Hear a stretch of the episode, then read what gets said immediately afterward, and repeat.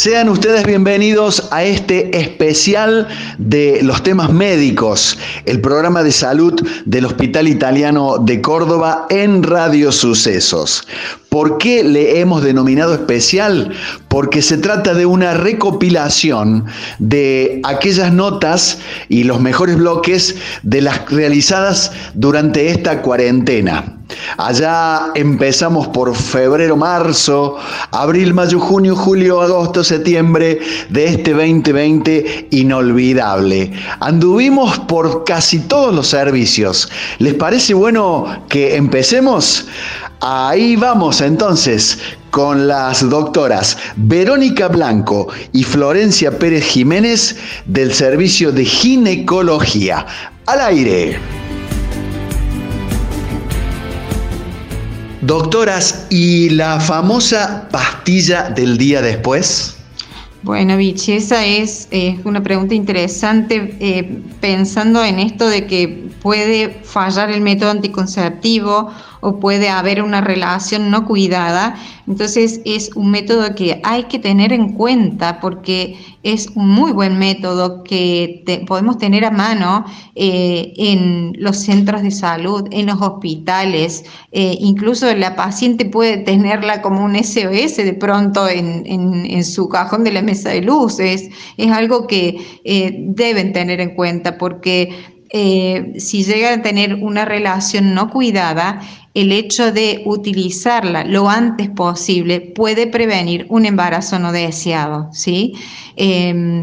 No es conveniente que lo utilicen como un método constante de anticoncepción, pero eh, ¿qué pasa? Si tenemos una relación no cuidada, debe utilizarse y no hay que tener miedo eh, de pronto en utilizarla más de una vez si tenemos la mala suerte de volver a caer en otra relación eh, con un accidente de, preservativo o como sea que no haya podido ser correctamente cuidada, en volver a utilizarla, porque si bien la eficacia del anticonceptivo de emergencia va disminuyendo conforme a la frecuencia en que se vaya utilizando, que quede bien en claro que es mucho peor no hacer nada que tomarlo eh, frecuentemente, ¿sí? Entonces, vuelvo a insistir, no es un método para tomarlo como eh, un método continuo, pero sí es un método eh, que puede ayudarnos a evitar un embarazo no deseado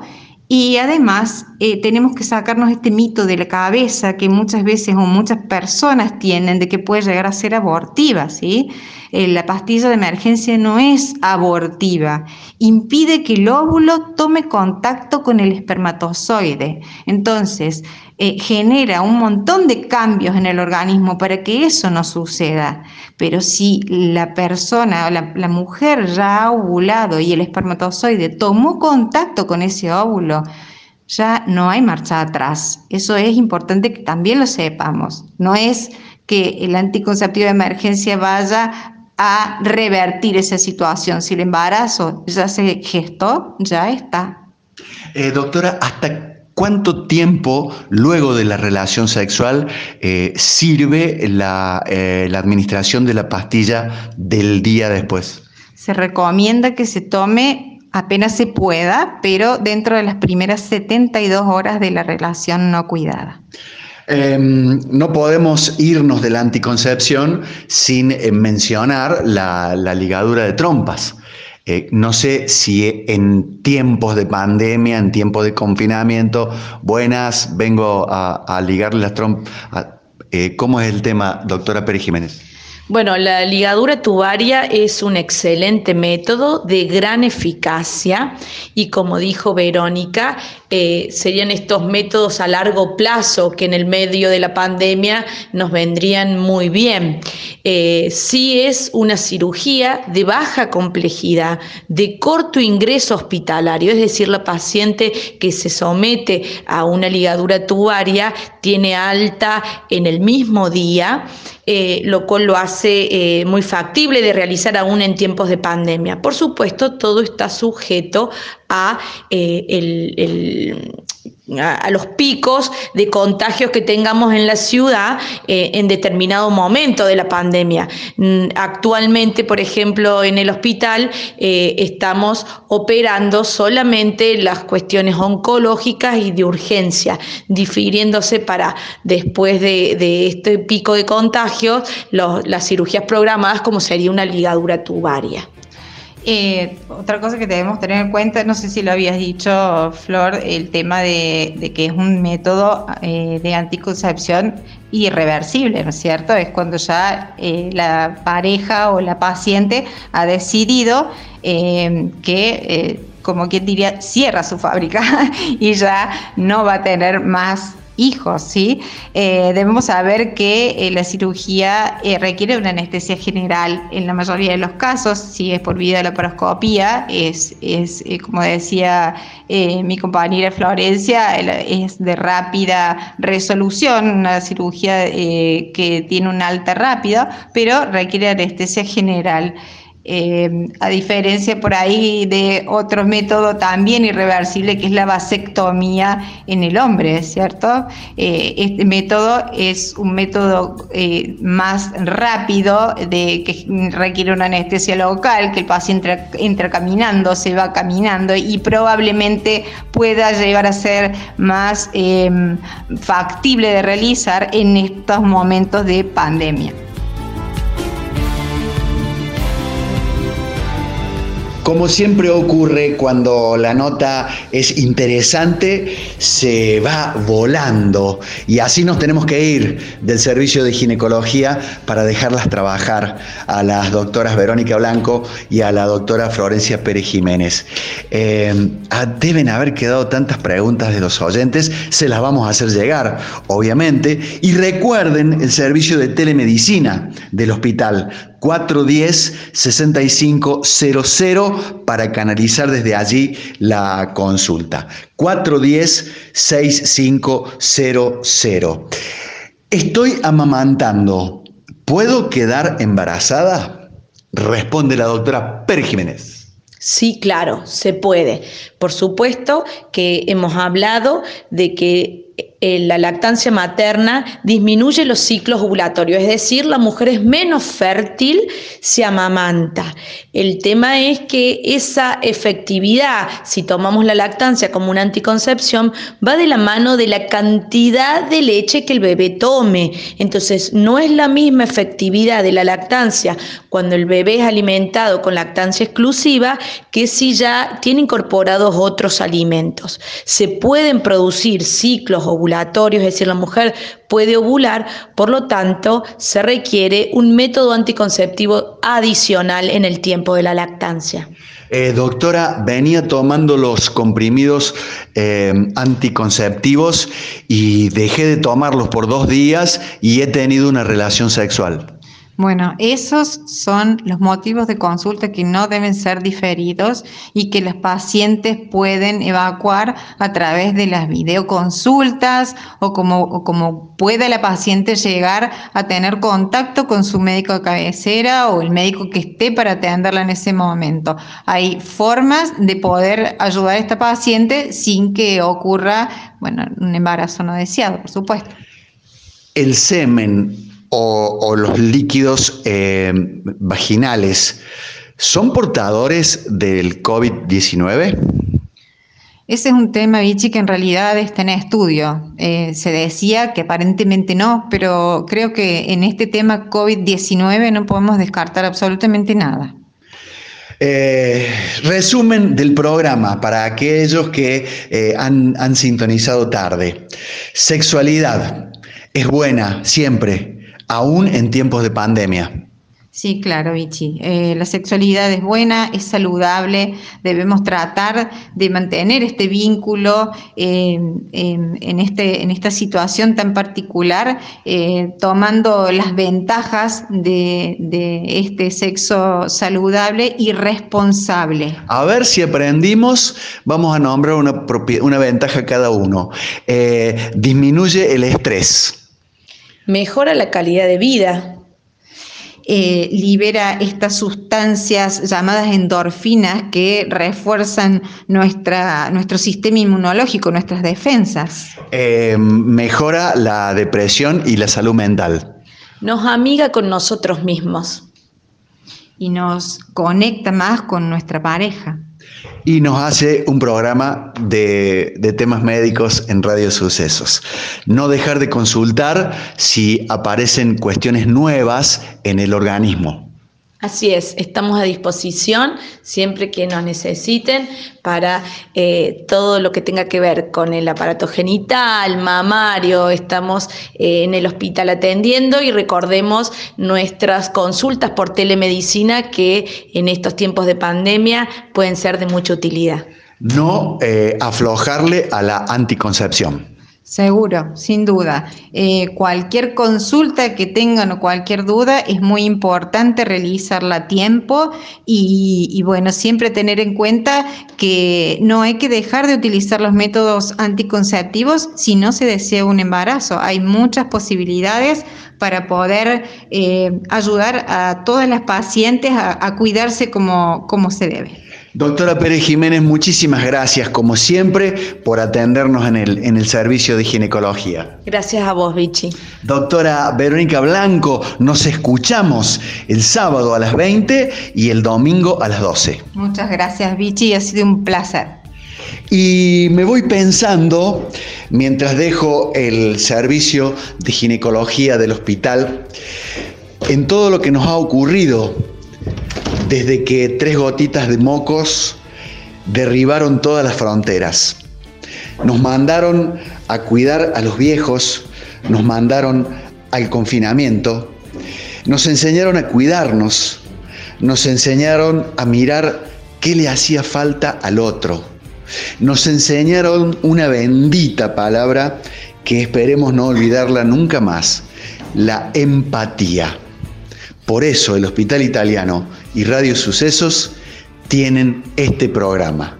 Salud amigos.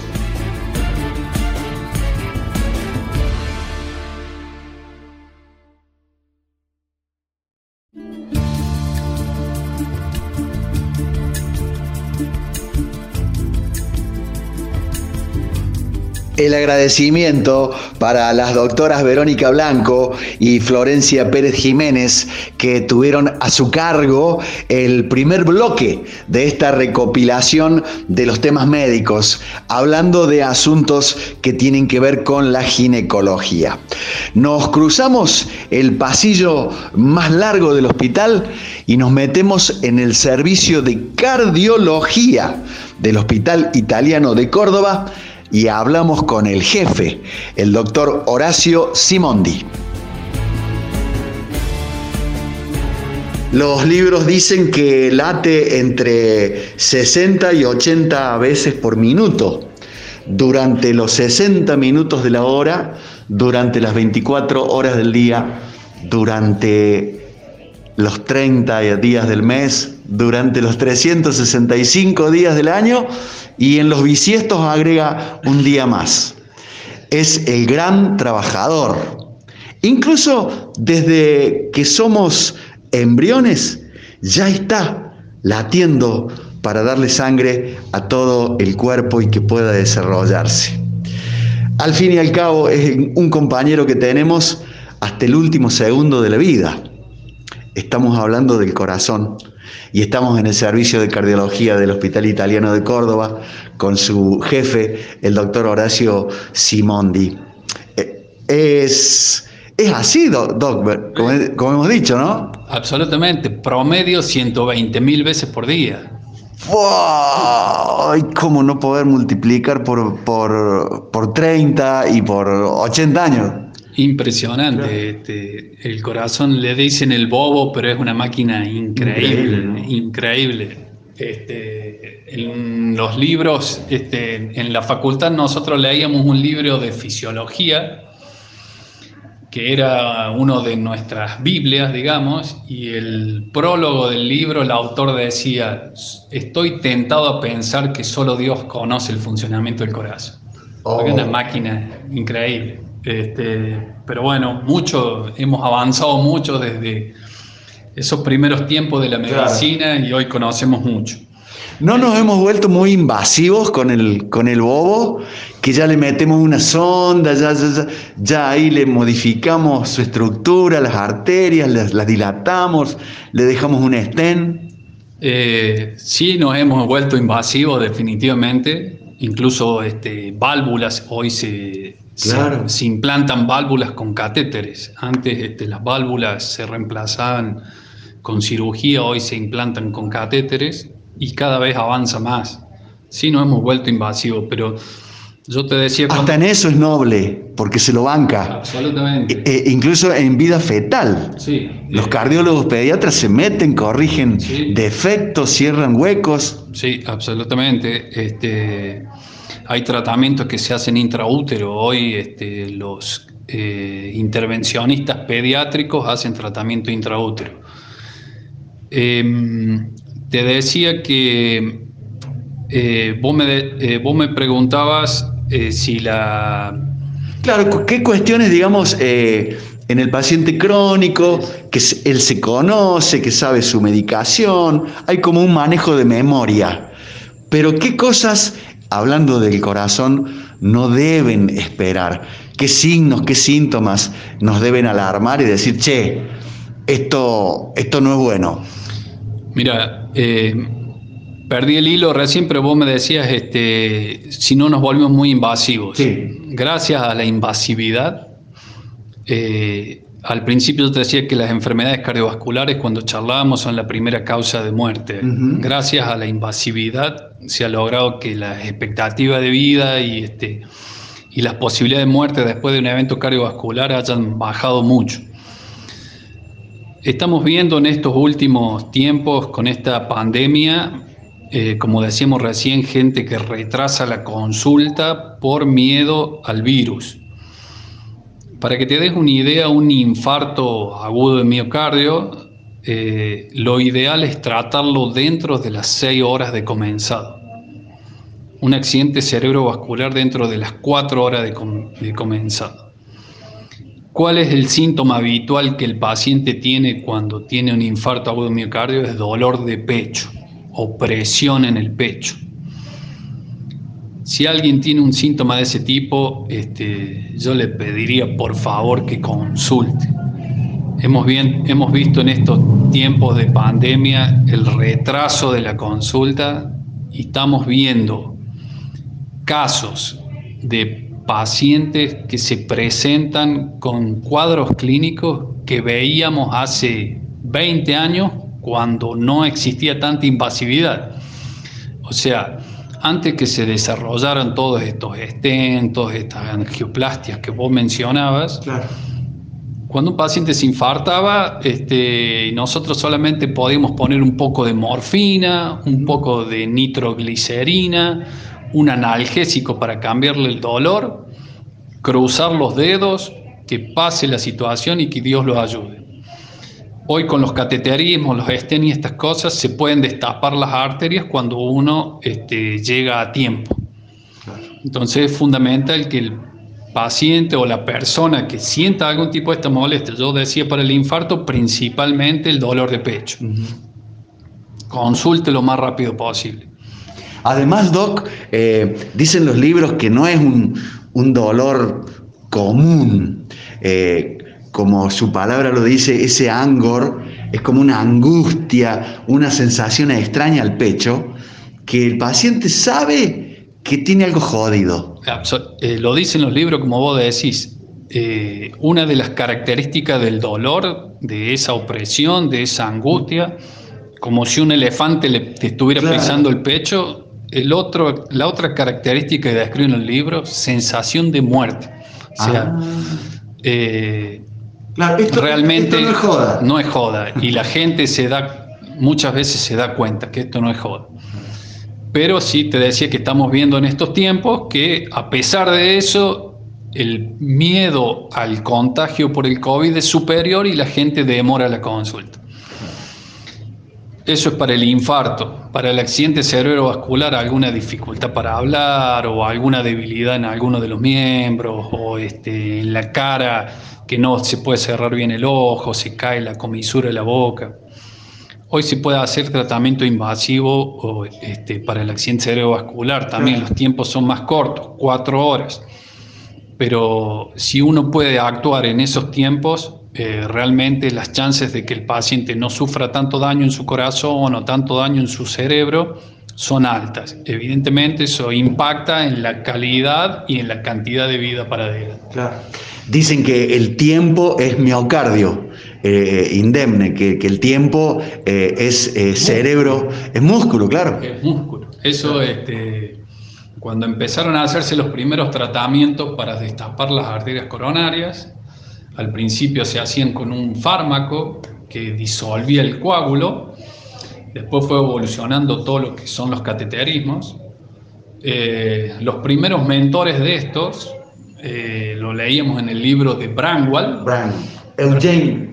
Eh, Eugene Brangwell, él hizo este, gran parte del desarrollo de la desobstrucción de las arterias y uno de sus colegas, al Fukuda que vos decías, le habían puesto un cartel que decía el tiempo es músculo y andaba con ese electrocardiógrafo por todo el hospital.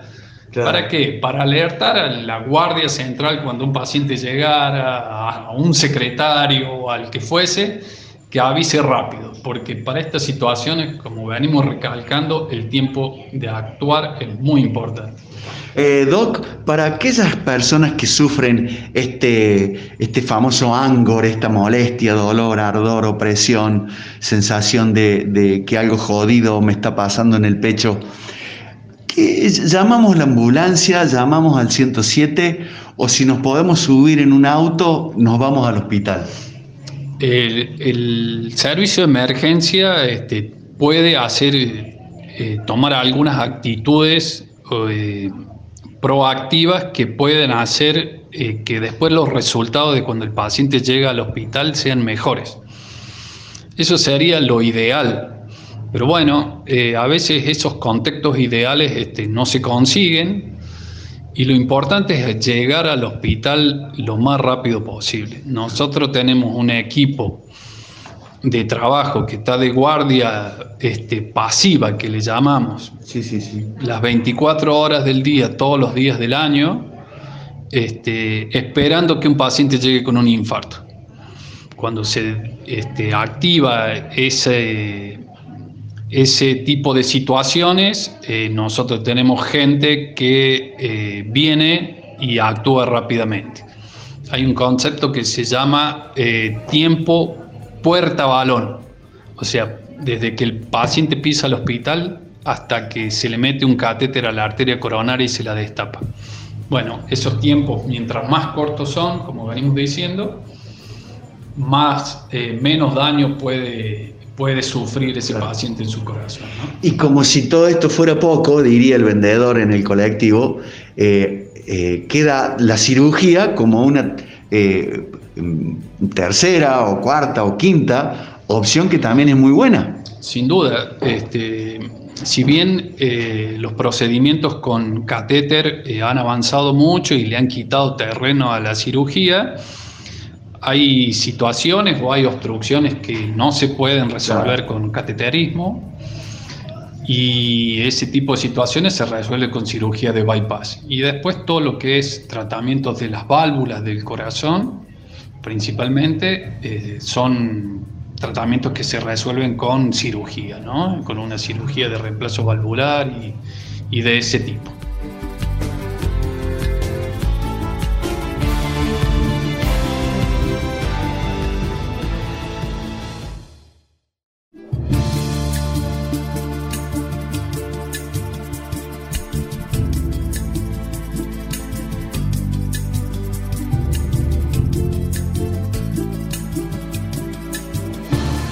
Ahí escuchábamos en el bloque anterior al doctor Horacio Simondi, jefe del servicio de cardiología del Hospital Italiano de Córdoba. Seguimos de recorrida con esta recopilación de los bloques que hemos entendido más interesantes para escuchar de los realizados ya. Nos vamos al servicio de pediatría para encontrar y saludar a, los jefes, el doctor Salazar y el doctor Pedicino, que nos presentaron a la doctora Nilce Rojas, especialista en nutrición infantil, con la que pudimos hablar muy interesante de tema obesidad en los niños. Cuán interesante es la charla eh, si uno va a lo emocional, también seguramente habrá disquisiciones, ¿no? Porque cuando éramos chicos, el, que tenía lentes eh, era patrimonio de algún tipo de, estigmatización. Y si no los usaba también, decíamos, mira, es miope, eh, tiene que estar sentado enfrente del pizarrón. el otro que no podía hacer educación física. Y en el caso de la obesidad, eh, doctora Rojas, ¿cómo, ¿cómo juega esto desde lo emocional?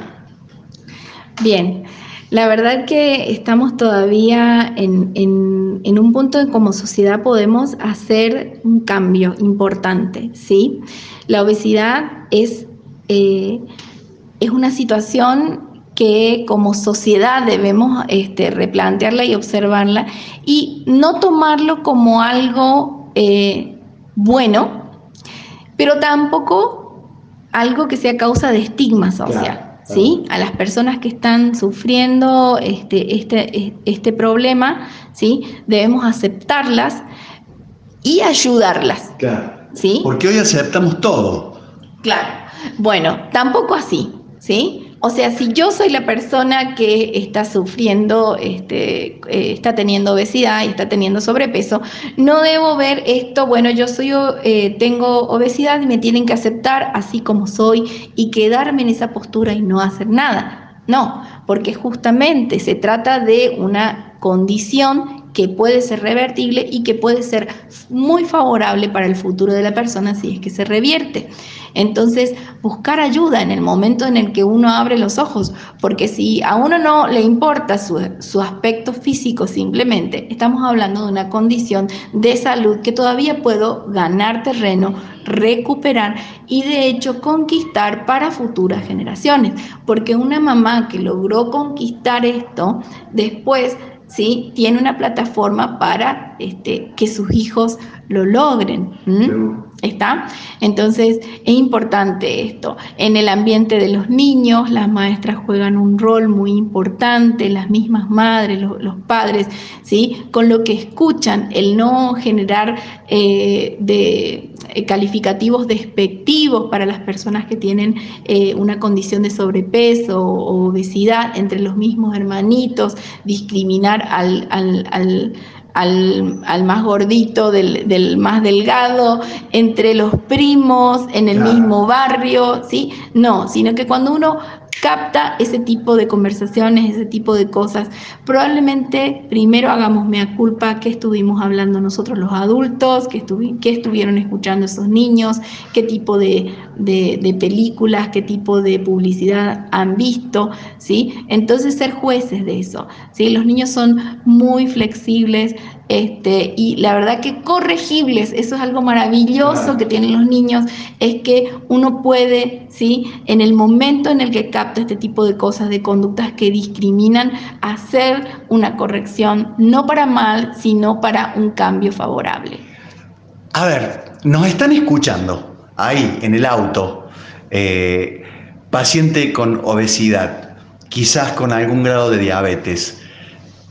¿Cómo le habla directamente la doctora Rojas a esos pacientitos? ¿Cómo es la charla, incluso en el consultorio? Bueno, la primera vez que vienen acá muchos niños, em, si estamos hablando de obesidad, eh, vienen ya de una forma muy sensible y estigmatizados, ¿sí? Entonces, a veces me tengo que ganar la confianza de ellos.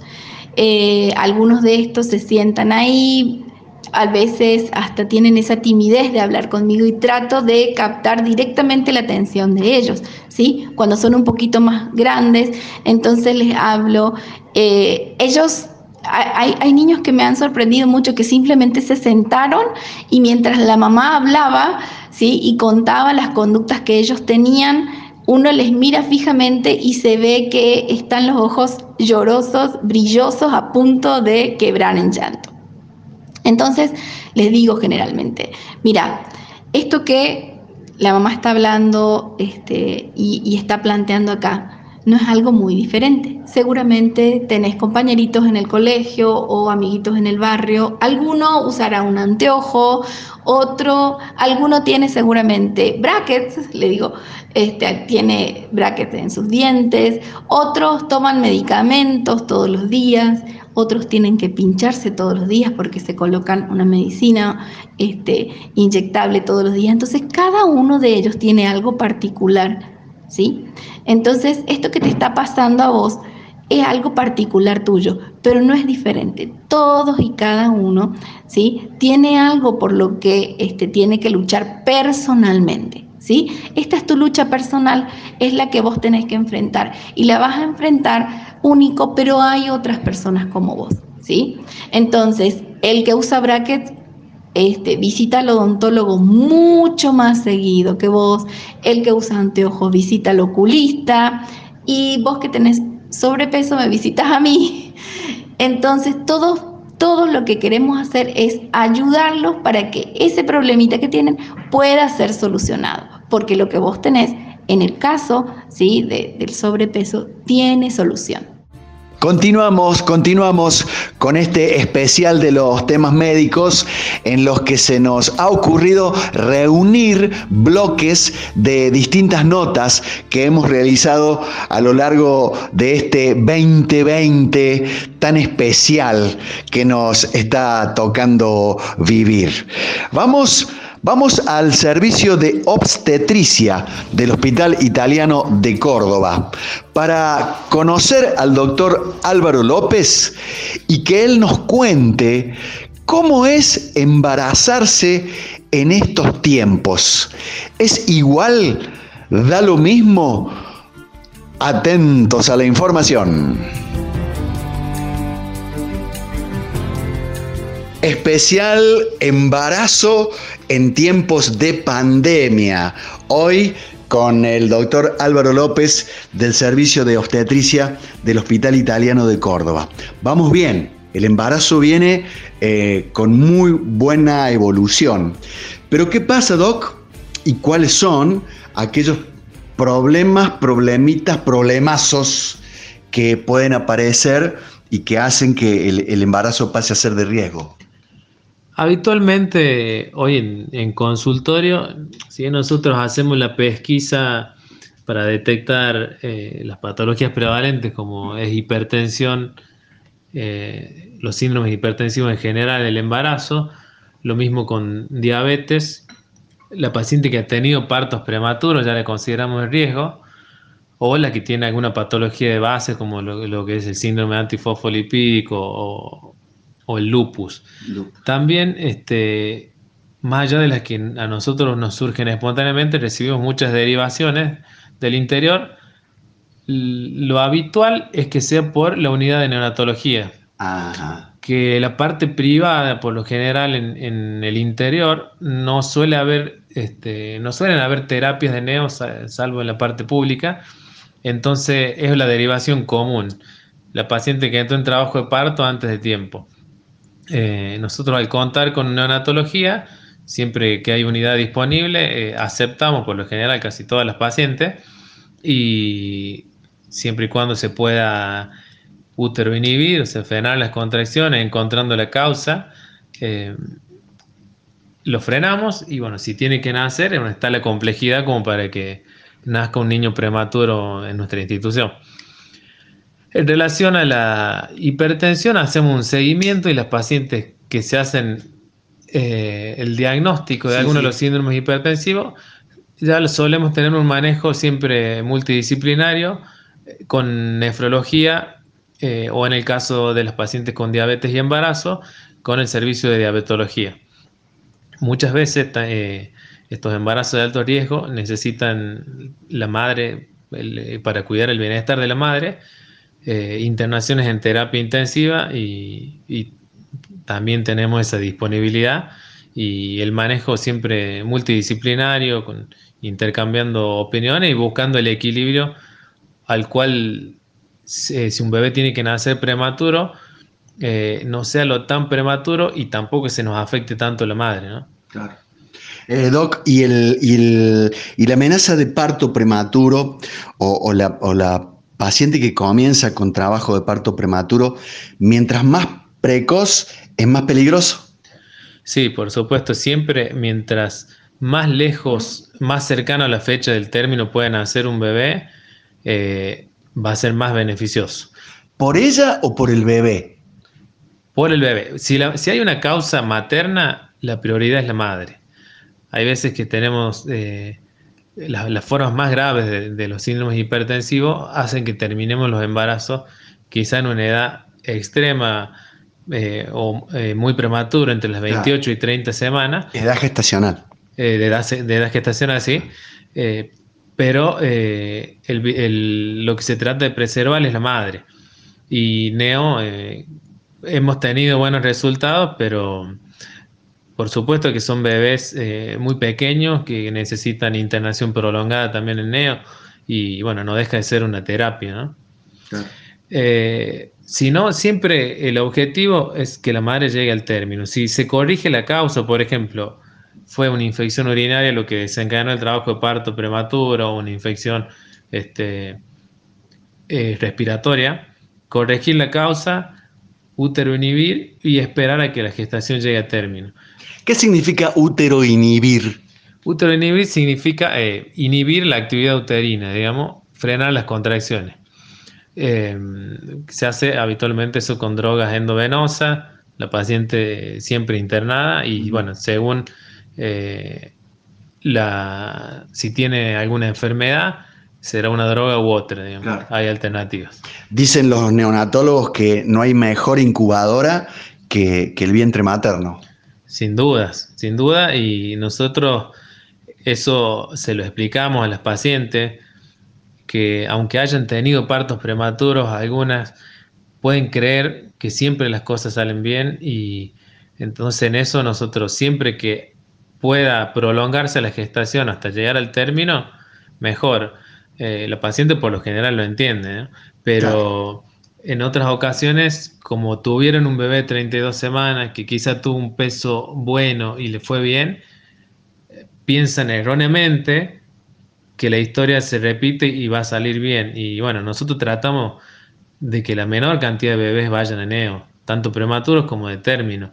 Eh, si tienen que hacerlo, por supuesto, ahí está el trabajo conjunto y, el tiempo que sea necesario, pero eh, es algo que tratamos de evitar para el mejor futuro de ese recién nacido. Doctor, ¿cómo es eh, nacer, parir, perdón, en tiempos de pandemia, en tiempos de cuarentena, porque yo me imagino, si fuera mi hija, yo quiero entrar, quiero ir con ella al hospital, y los padres del chico, y las abuelas, esto es una cosa multitudinaria. Me imagino que en este momento... Hoy está realmente complicado porque todas las instituciones han adecuado protocolos eh, en relación a la circulación de, desde el personal de salud hasta de los mismos pacientes y acompañantes. Lo que tiene la, parturienta es que sí tiene acompañante en, este momento eh, institucional nuestro, el acompañante ingresa apenas nace el niño. Ah, claro. Eh, lo que tiene que ver no con tiene que ver solo con este contexto de pandemia, porque nosotros previo a esto siempre durante el trabajo de parto y el parto el familiar estaba presente. Eh, ahora nos hemos tenido que adecuar y estamos en la zona de trabajo de parto eh, y parto es un área considerada roja, entonces está la menor cantidad de personal posible con el nivel de protección máximo. Eh, entonces, por ese motivo, hoy no están presenciando el parto. una vez superado esto, eh, va a volver a ser como, como antes y va a estar durante el trabajo de parto, parto y el, y el puerperio, lo que dura la internación. Eh, Doc, y se trata de, eh, me imagino, eh, limitar o ahorrar la cantidad de horas hospitalarias ingresadas de la mujer y el bebé. Así es, eso lo hemos reducido. antes solíamos tener 48 horas, tanto la madre como el recién nacido. ahora si es un parto vaginal, tratamos de que a las 24 horas se le pueda dar el alta. Y en la cesárea, si se encuentra en condiciones, eh, a las 36 horas ya le damos el alta. La paciente que requiere más días, por supuesto, se queda. O lo mismo los embarazos de alto riesgo que necesitan por ahí algunos laboratorios y, la estadía se puede extender de 3 a 5 días según el caso. Eh, Doc, y, los controles posteriores, eh, ¿cómo son habituales?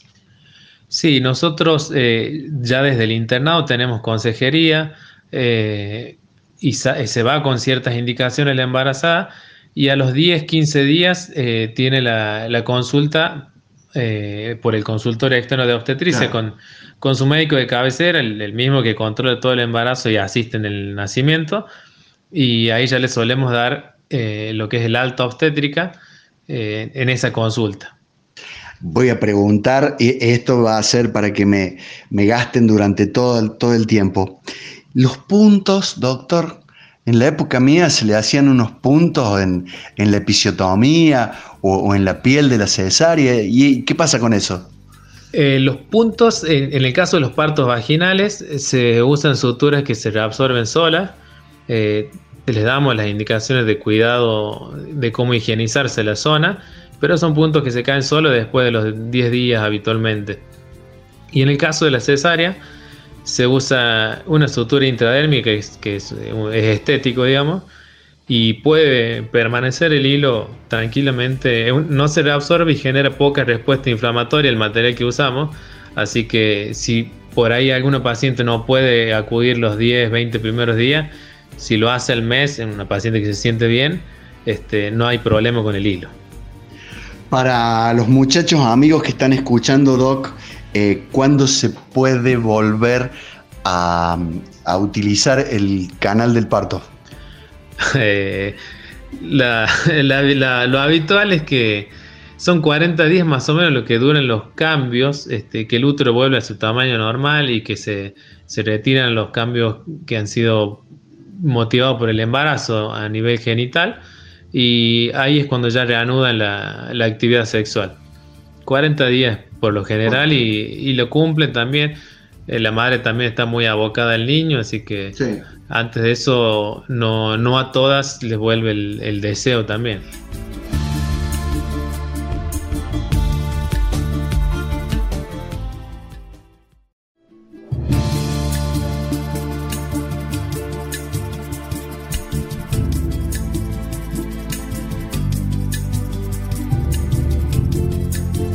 Allí escuchábamos en el bloque anterior al doctor Álvaro López en el servicio de obstetricia del Hospital Italiano de Córdoba con el embarazo en tiempos de pandemia.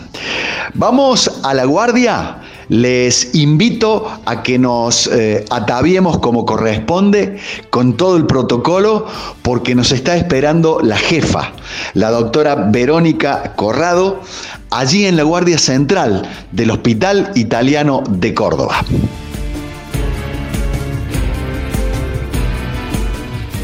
Qué lindo. Realmente es una adrenalina. La entiendo a la doctora Vero Corrado que, le guste esto. Pero a mí una vez al mes, ¿sabe? no para todos los días.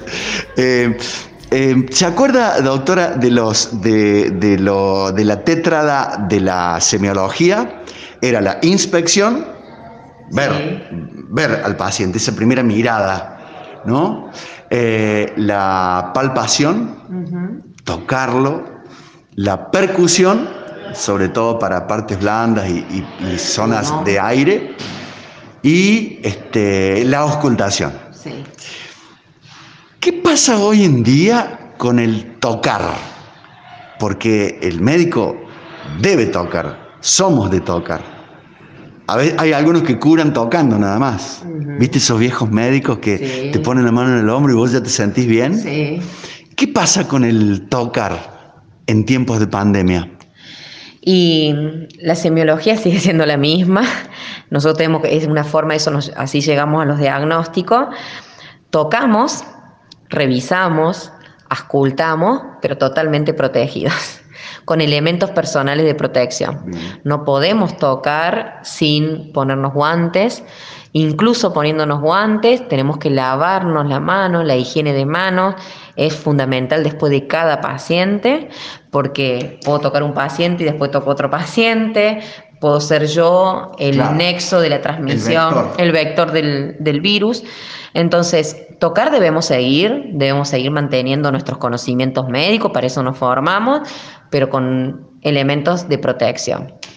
Con guantes y lavarnos las manos permanentemente. No podemos dejar de tocar, no podemos dejar de palpar, no podemos dejar de ocultar y no podemos dejar de mirar al paciente por más que tengamos gafa, escafandra, porque así necesitamos eh, llegar al diagnóstico. Claro.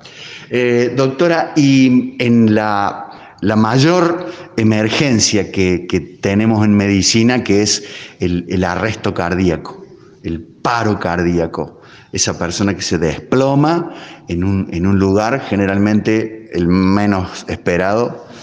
Y, ¿Cómo actuamos hoy con los protocolos que, que conocemos? ¿Cómo es el paso? Esa persona se sigue desplomando y hay que ir a hacer qué? Claro, nosotros cuando damos los cursos de, eh, cuando un paciente está en paro cardíaco, el tratamiento es reanimación cardiopulmonar. Es un protocolo de RCP que todos han escuchado. La gente el de la comunidad, eh, el civil va, se forma, aprende el protocolo, sabe cómo se hace el masaje cardíaco. En realidad... Pero, ¿cómo nos damos cuenta de que, esa, de que ese paciente que se nos cayó en Colón y General Paz tiene un paro cardíaco. Y bueno, nos damos cuenta cuando el paciente eh, está inconsciente, pierde su estado de conciencia, su estado de alerta, cuando vemos que no respira, antes nosotros decíamos el famoso mes, miro, escucho y siento, le decíamos a la gente, acérquese, siente si respira, que, que la respiración del paciente le vaya a la cara, mire el pecho, bueno, ahora solamente ahí cambiamos, no podemos indicar eso, eh, digamos, mire si mueve el tórax, si, muere el si mueve el pecho, y después palpe si tiene o no tiene pulso carotidio 10 segundos. Si una persona está inconsciente, no respira y no tiene pulso, está en paro cardiorrespiratorio. ¿Qué se hace? Reanimación cardiopulmonar. Hoy ¿Qué se hace? que alguien llame a, un servicio de emergencia. Hacemos el eslabón de, eh, del protocolo como siempre. El problema hoy con el eh, COVID-19, con esta pandemia, es que justamente el masaje y la vía aérea es el momento donde más se puede uno contagiar el virus, es el momento de mayor aerosolización. Claro. Entonces hoy no estamos diciendo eso. Hoy estamos diciendo, si usted ve que una paciente está inconsciente y no respire, llame al servicio de emergencia, porque el personal médico va a llegar con elementos personales de protección para encaminar el RCP según el protocolo que tenemos que, que, tenemos que ver hoy. ¿Sí? Eh, doctora, hoy estamos todos andando por la calle con barbijo aún con el barbijo puesto, no podemos intentar ventilar? Incluso nosotros usamos otro tipo de barbijo para la reanimación cardiopulmonar intrahospitalaria, que es un barbijo que se llama N95, que es un barbijo que filtra el 95% de virus y bacterias. Así que la gente anda con tapaboca. Ah, puede haber alguien que ande con un barbijo quirúrgico, porque hay distintos tipos de barbijo. Eso no lo protege de nada. Entonces, si vos, nosotros vemos esa situación, hay que llamar al servicio de emergencia. ¿sí? Antes enseñamos, empiece a masajear. La única situación que se puede hacer es desfibrilar. Ah. Si vos estás en un lugar que tenés acceso a un DEA, un desfibrilador externo, porque ahí no se ha demostrado que hay aerosolización y contagio. Con un tapaboca podés y podés salvar una vida, pero masaje cardíaco, ventilación, no, porque en lugar de tener una víctima, vamos a tener dos víctimas, porque se puede contagiar de COVID. Correcto. Estaba pensando, eh, si me llegare a pasar a mí, con un familiar, con un amigo, con una persona querida, qué difícil va a ser no tirármele encima a, intentar reanimarlo. Y después rogaré que no haya COVID o que me hagan bien los antivirales. ¿Qué haría usted, doctora, en un caso afectivo? Y en un caso afectivo no es fácil de contestar, lo entiendo. Eh, pero llamaría al servicio de emergencia. Eh, yo es distinto porque yo tengo herramientas clínicas como para darme cuenta si es un paciente altamente sospechoso o no de COVID. ¿sí? Otra cosa es un escenario en la vía pública que vos no conoces a la, a la persona. Entonces, fundamental es eh, llamar al servicio de emergencia. Em, hablando de ese tema, leí antes de, de venir machetear un poco, que ha dejado de venir un porcentaje importante de gente a la guardia eh, por esta cuestión de la pandemia, pero han aumentado los llamados a, los servicios de ambulancia. ¿Es así? Sí. Incluso también eh, nosotros nos encontramos eh, frente a esto con situaciones más graves. Eh, personas que no han ido eh, a, controles cardiovasculares, entonces te ingresan en insuficiencia cardíaca mm. eh, porque no han tenido control en seis meses, personas que por ejemplo están anticoagulados por algún tipo de arritmia, están pasados en la anticoagulación, entonces vienen con hemorragia. nos ha complicado bastante esta pandemia porque las personas llegan mm, con mayor emergencia a la guardia. sí. Y doctora, y el hecho de, llamar al servicio de, ambulancia a casa, ¿no es como traer, traer el virus u otros virus, porque esa persona anda por toda la ciudad. No, porque los servicios de emergencia tienen también protocolos. El médico sabe cómo tiene, como te digo, hay protocolos para cambiarse, hay protocolos para desvestirse, la higiene de mano, el uso de guantes. No, no, no, no, para nada.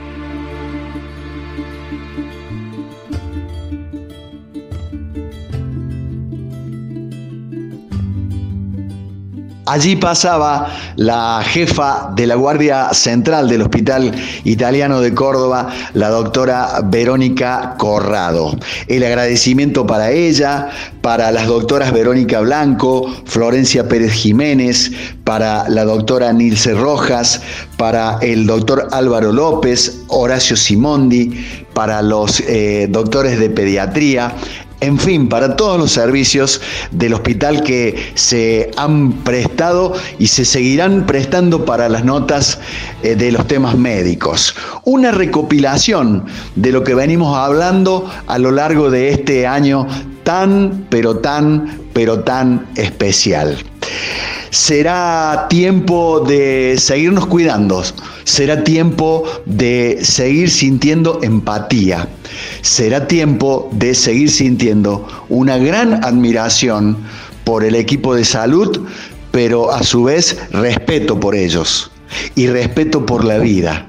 Sigamos cuidándonos, ya falta menos.